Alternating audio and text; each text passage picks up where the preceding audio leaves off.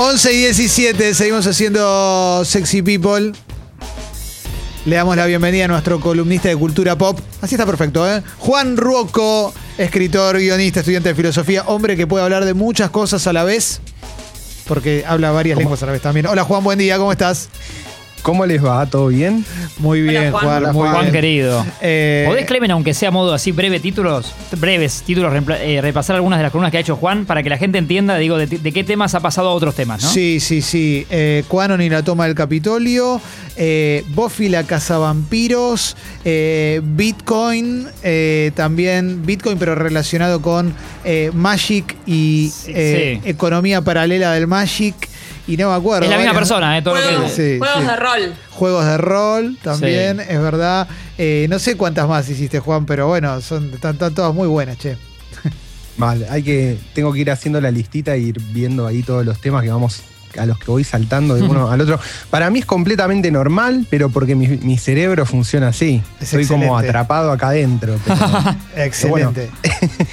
el público, el público se va acomodando también. Eh, Juan, eh, te vamos a hacer una pregunta. Tengo una pregunta eh, en base a un planteo que nos hizo Alexis hace un ratito.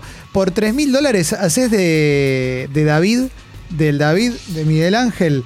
En Yo, yo en esta te vengo a vos, Clemen, por 3 mil dólares me parece. 3 mil dólares, boludo. No sé dó- dónde viven ustedes. Pero verdad. déjalo contestar a él, hermano. No, pero por Palermo. Pero es, la ver- pero es el nivel, de, el nivel de vergüenza que hay que manejar. Yo quizás es porque tu umbral es más bajo, Alex. El mío es muy alto. Claro.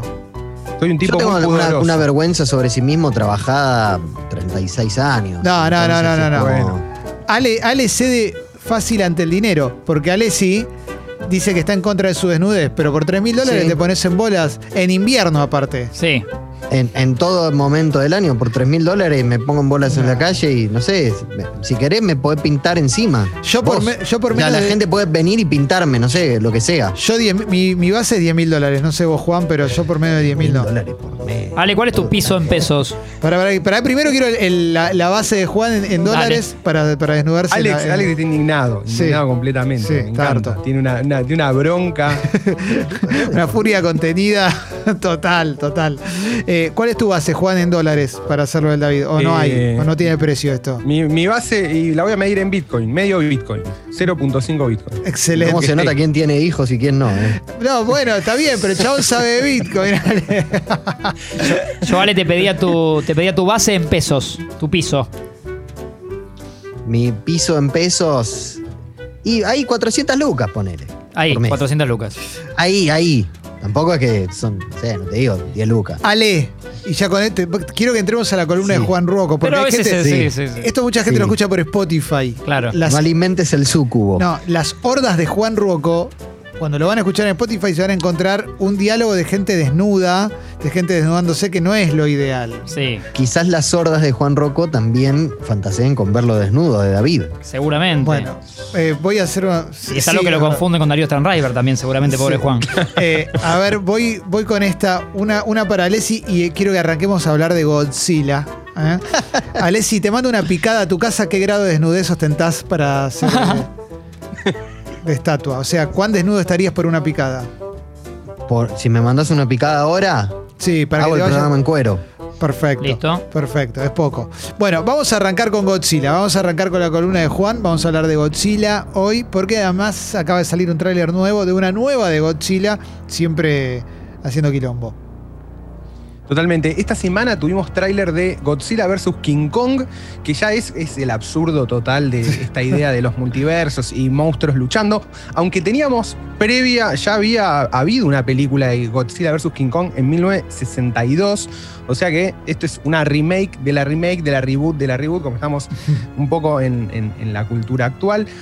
Pero más allá de, digamos, toda la, toda la cuestión de los monstruos gigantes y lo atractivo que puede ser eh, por, los, eh, por el CGI, los efectos y ver, qué sé yo, un dinosaurio de 50 metros cagándose a trompadas con un gorila de otros tantos eh, cientos de metros.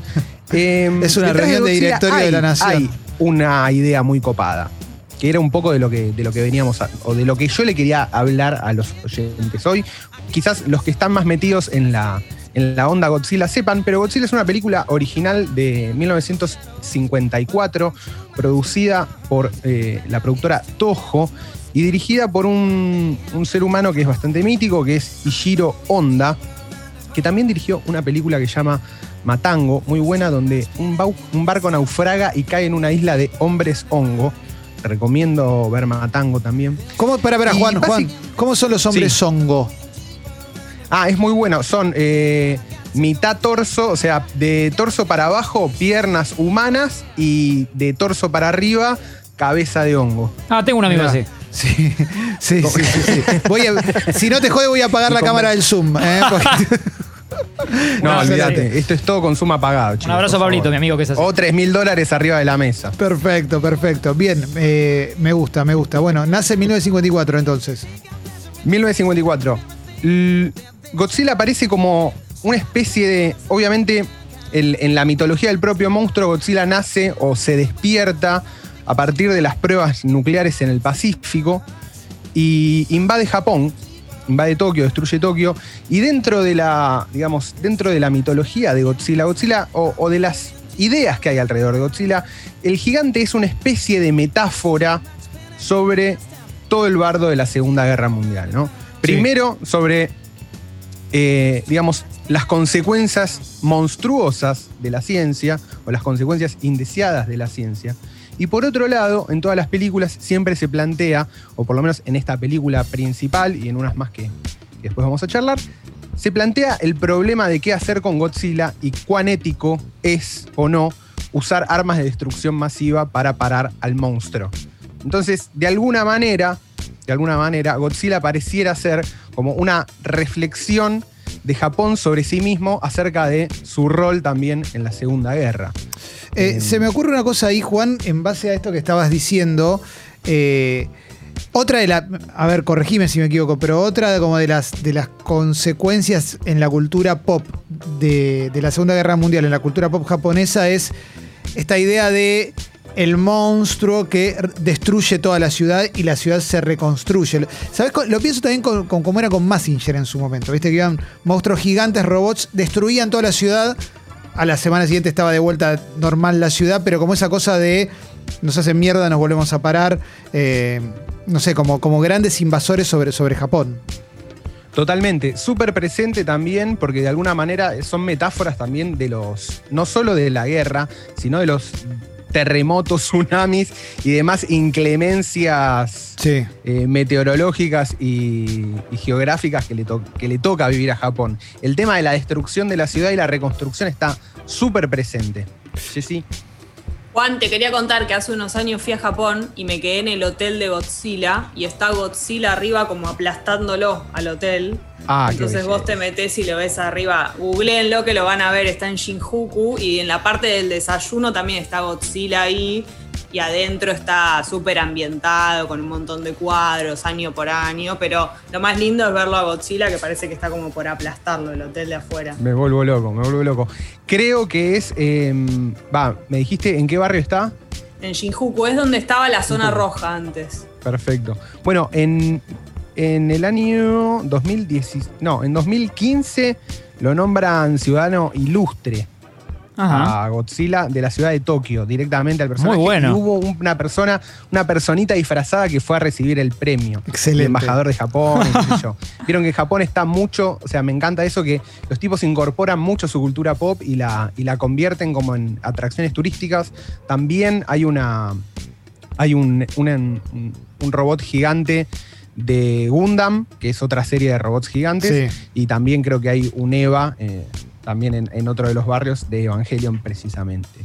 Em, bueno, decíamos, terror atómico y destrucción, reconstrucción, son temas que se van tratando a lo largo, digamos, de, de toda, la, de toda la saga de Godzilla, aunque después Godzilla empieza a mutar en una especie, en el año 64 precisamente, em, pelea contra uno de sus enemigos más temibles, que es King Ghidorah, que es un dragón de tres cabezas que tira rayos y cosas por el estilo, divino, que aparece en la segunda película de esta nueva trilogía.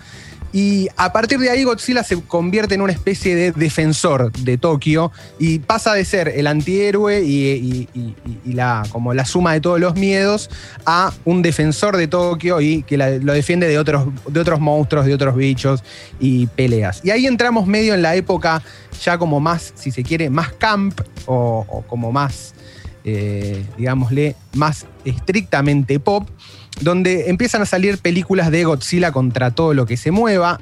Ahí mismo también aparece la de la primera edición de Godzilla vs. King Kong. Y se va, se va convirtiendo de alguna manera medio en, un personaje súper querido, pero también con cosas que a nosotros desde acá, desde, digamos, desde Occidente, nos, pueden parecer muy bizarras. Y hay toda una etapa entre los 60, los 70, los 80 de películas muy divertidas de ver ahora.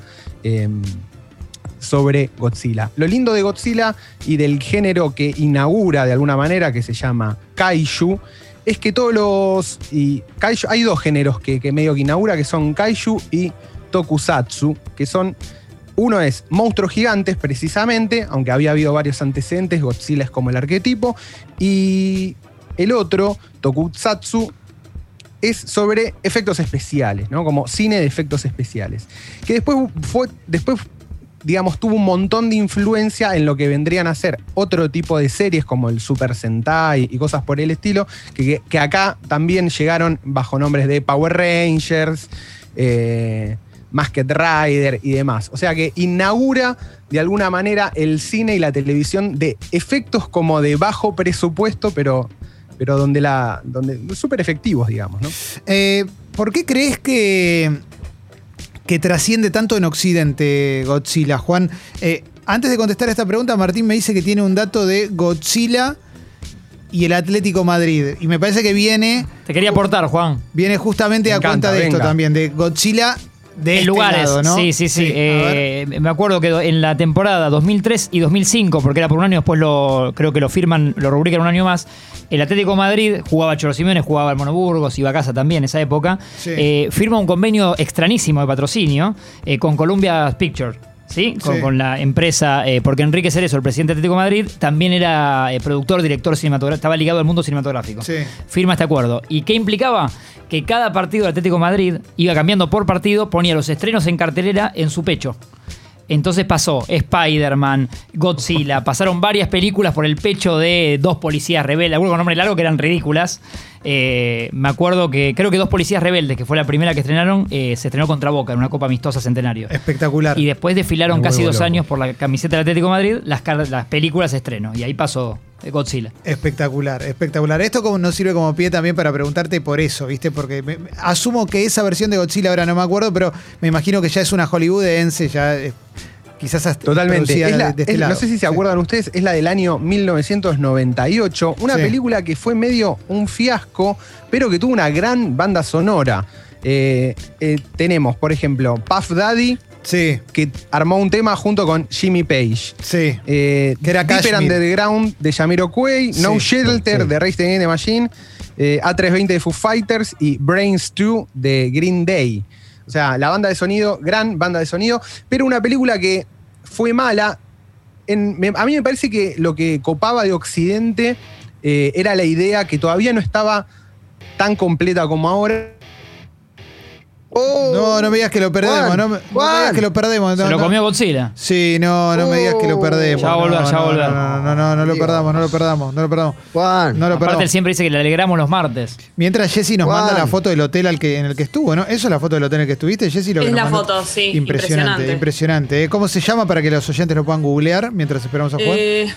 Graseri, Graseri, algo así. Pero si pones Hotel Godzilla Shinjuku o así, aparece. Perfecto. Juan, volviste, volviste. sí, se te había... bien. Bien, perfecto.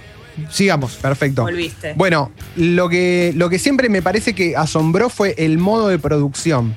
Lo que, tiene, lo que tenía Godzilla era que desde ya en el año 60 teníamos crossovers, teníamos la idea de franquicia, previamente a que esté Star Wars, o sea, casi Sí. 20 años antes de Star Wars. Entonces, el modelo de producción de Godzilla era muy interesante y de alguna manera era muy atractivo para las productoras occidentales. Básicamente porque vos sacás un personaje y a partir de ese personaje puedes hacer como infinitas repeticiones, mezclarlo con otros personajes y con otras películas y crear un multiverso.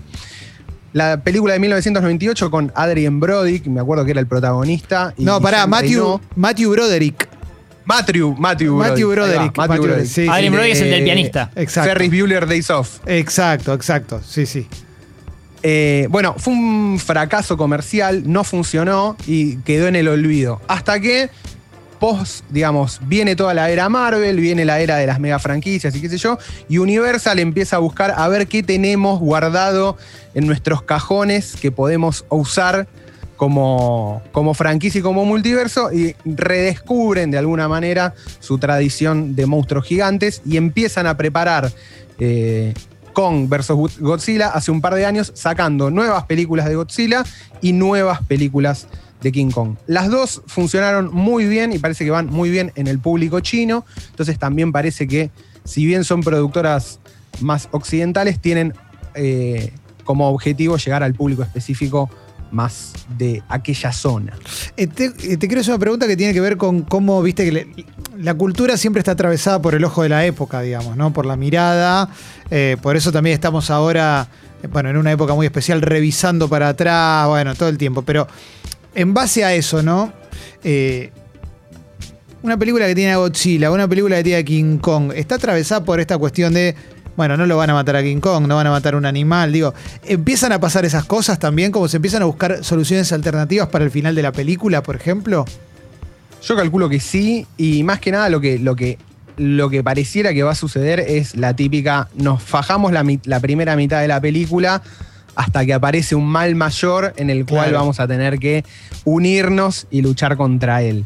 Pero, sin embargo, para, para lecturas modernas acerca de qué significa o, o- o por qué sigue siendo importante Godzilla para esta época, hace poco, en 2016, salió una película de nuevo en Japón, digamos que no tiene ninguna relación con la continuidad de las películas eh, de, de Universal, que básicamente es, eh, va, básicamente, la dirige Hideki Anno, que, es el que fue el director y el creador de Evangelion. Entonces tiene ahí como un enrosque muy copado. Y lo que yo la vi el otro día porque no la había visto y dije, bueno, la voy a ver para preparar la columna y tiene algo muy copado que de nuevo aparecen los mismos tópicos de siempre, la destrucción de Japón y demás, pero con un especial énfasis en la burocracia, digamos, gubernamental dirigida por gente mayor que no puede responder ante Godzilla y medio que es víctima de, de- esta irrupción y, medio, y todo el tiempo está diciendo no, no va a pasar esto, no o sea,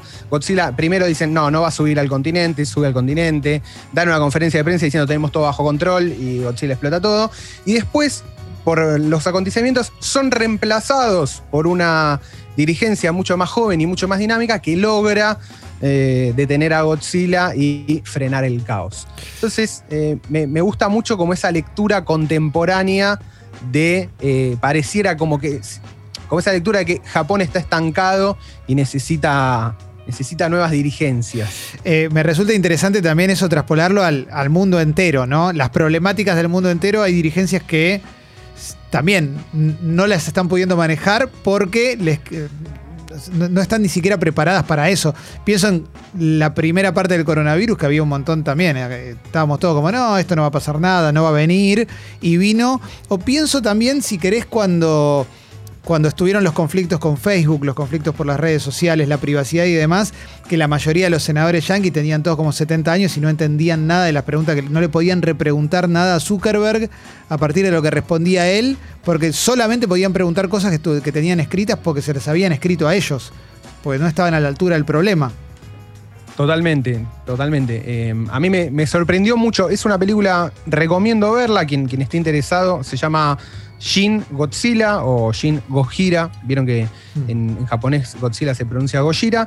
Eh, recomiendo verla porque justamente trata de esto, ¿no? Como de. Es, es muy, es muy zarpado porque aparte está hecho, se nota que, que está hecho así, digamos, como para mostrar todo, eh, la, digamos, la ineficiencia burocrática de, de la vieja guardia y de alguna manera la adaptación a los nuevos problemas como de, de las de la nueva dirigencia japonesa o de la nueva dirigencia global, si se quiere, ¿no? Como que eh, es, es muy simpático verlo y totalmente se pueden trazar un montón de paralelismos con, con la crisis esta del coronavirus o con lo que sea, pero lo que me copa es que retoma mucho eh, esta idea de mensaje político o de idea política más allá del monstruo.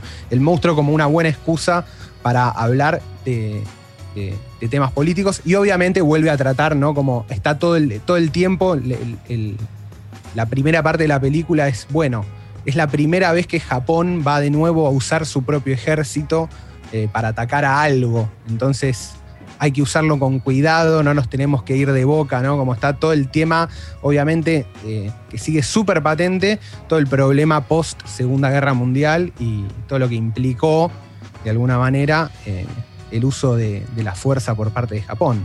Ahora me dieron ganas de verla, ¿eh? porque también, si no estás en tema, la mirada que podemos tener de Godzilla es, bueno, es la película es todo el tiempo un monstruo rompiendo todo. eh, agarro los pochoclos y ya está. Me gusta que tenga esa mirada, esa mirada profunda. Está buenísimo eso también. Me gusta que.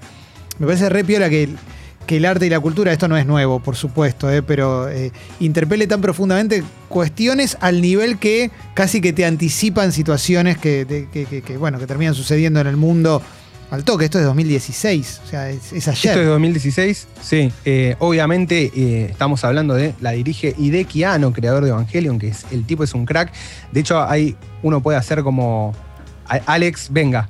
Sí. Ah, no, te vas, Ale. Bueno, Ah, bien, sí. bien. Ah, No era, sí, sigamos, sí. sí. Hoy hablamos de Ano, Sí, hoy lo sí, mencionamos a Hideki Anno. Hoy lo, hoy lo nombra- Sí. hoy lo nombramos, Sí, de sí, ponerlo sí, en sí. la almohada, ¿no? ¿No era? Sí. Claro. Sí, exacto, sí, sí, sí. sí. Otras maneras de Hideki. Tremendo, tremendo, tremendo. Me gusta porque estás, estás, eh, metido, estás- Juan. Estás al tanto de lo que vino antes. En cualquier momento vas a estar en lo que viene después, que se hizo algo raro en el sexo, Sí. ¿eh? No, el- el- yo lo único que quiero, el pequeño paréntesis, el- se hizo algo raro en el sexo del, del martes pasado, me pareció, me pareció una belleza. Bueno, hoy, hoy. Gran sección. Hoy, habla, hoy es sobre pernocte y eh, con qué, qué más era también. El ano era, Jessy, no, ¿qué era? No. Eh, masturbación. Masturbación, pernocte y masturbación. Así que vas a- si querés, puedes quedarte también Sí. y aportar. Un lindo combo, ¿no? Bueno, continuemos, combo. continuemos con Godzilla. Hoy se la hicimos muy accidentada al principio y, y el, y el cierre, pero ah, eh, continúa, Juan, perdón. Nada, así que bueno, Hideki Anno, un gran, gran, un tipo que, que, ha, pensado todos estos temas, los ha, ha pensado desde lo metafórico, desde lo político, desde lo religioso, Evangelion, también una serie que eventualmente le dedicaré alguna columna, recomiendo que la vean, es un antes y un después. Y tiene muchos de estos temas, la destrucción de la ciudad, la destrucción de Japón, el problema de las dirigencias, la burocracia, y retoma mucho ese espíritu original de la primera película de, de Godzilla, que también recomiendo que vean, la de 1954, la original, donde todos estos temas son muy explícitos y realmente se plantean hasta dilemas éticos y morales, ¿no? O sea, hay un, hay un científico que logra desarrollar el arma para matar a Godzilla y es la única vez que, Godzilla realmente muere dentro del canon de las películas, en la primera. Y, y todo, el, y todo el planteo es, ¿es ético hacer esto y matar, o sea, y usar un arma de destrucción masiva para matar a este monstruo?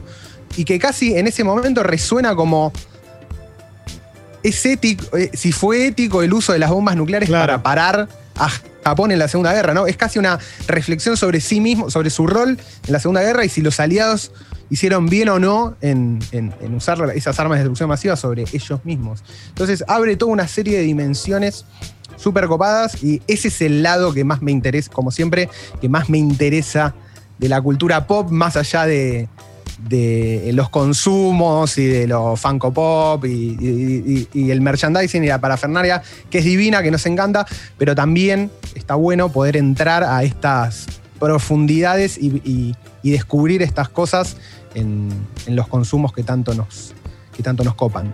Che, como siempre, buenísima la columna, Juan, buenísima la columna de Godzilla, entendiendo un poco más de qué se trata, ¿no? Más allá del monstruo eh, haciendo mierda todo, eh, hay una historia, la historia está buenísima, como siempre, súper bien narrada. La vamos a subir a Sexy People Podcast ahí en Spotify para que la puedan escuchar, para que eh, las hordas ruboquistas estén, estén conformes, porque cada vez que Juan lo avisa en Twitter, ahí hay, hay, hay mucho ruido, se hace mucho, mucho ruido. Juan, gracias como siempre, una vez más por coparte con la columna. No, no, a ustedes eh, eh, me encanta hacer la columna, me encanta ir preparando los temas y nada, me encanta que va, va quedando la colección ya. Sí, sí, sí, sí, sí, capítulo a capítulo, ¿eh? Esto armando Pinta, la ¿no? colección. Sí, sí, sí, los fascículos de la enciclopedia Viscontea. Eh, Juan, abrazo grande, nos vemos la semana que viene. Un abrazo. Un abrazo enorme, nos vemos la semana que viene. Ahí pasó Juan Ruoco por Sexy People. Vamos para adelante, Sucho.